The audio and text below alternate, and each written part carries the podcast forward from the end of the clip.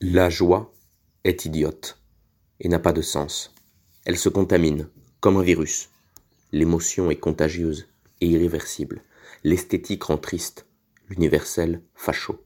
Le beau facho est triste, avec un sourire de façade.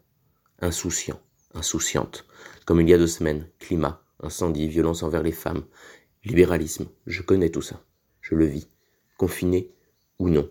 Je dois rester insouciant, insouciante. C'est un impératif, insouciant, insouciante, et soucieux de mon insouciance, à chercher des pratiques de liberté, des identifications critiques. Ne me mettez pas dans une case, je ne m'y mettrai pas moi-même. Libérer la liberté du libéralisme, voilà le projet. Déconstruire et réinventer, se répéter et faire exploser les possibilités, les devenirs, les vies et les visages, devenir multiples, maintenant.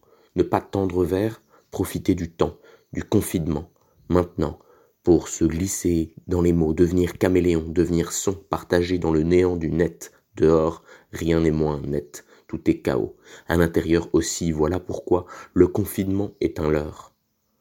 Je suis dehors si je veux, dans un festival de heavy metal avec 200 000 personnes, ou dans une orgie indescriptible, où les fluides se mélangent, tous contaminés, fils et filles du sida et du plastique entre nous, pour nous protéger distanciation sociale, social distancing. L'anglais aussi met une distance, lockdown, confinement, frontière entre nous, violence douanière, violence policière, violence éphémère. Rien n'est éternel, mais il y a des violences qui perdurent. Demande à la femme abusée. Violence légitime, état de droit. Légitime violence, verbale. Droit sur l'état, zéro. Droit de se taire, droit d'expression, droit à la droite et au majeur en l'air droit de s'en foutre, mais de respecter, tolérer. Le confinement est relatif.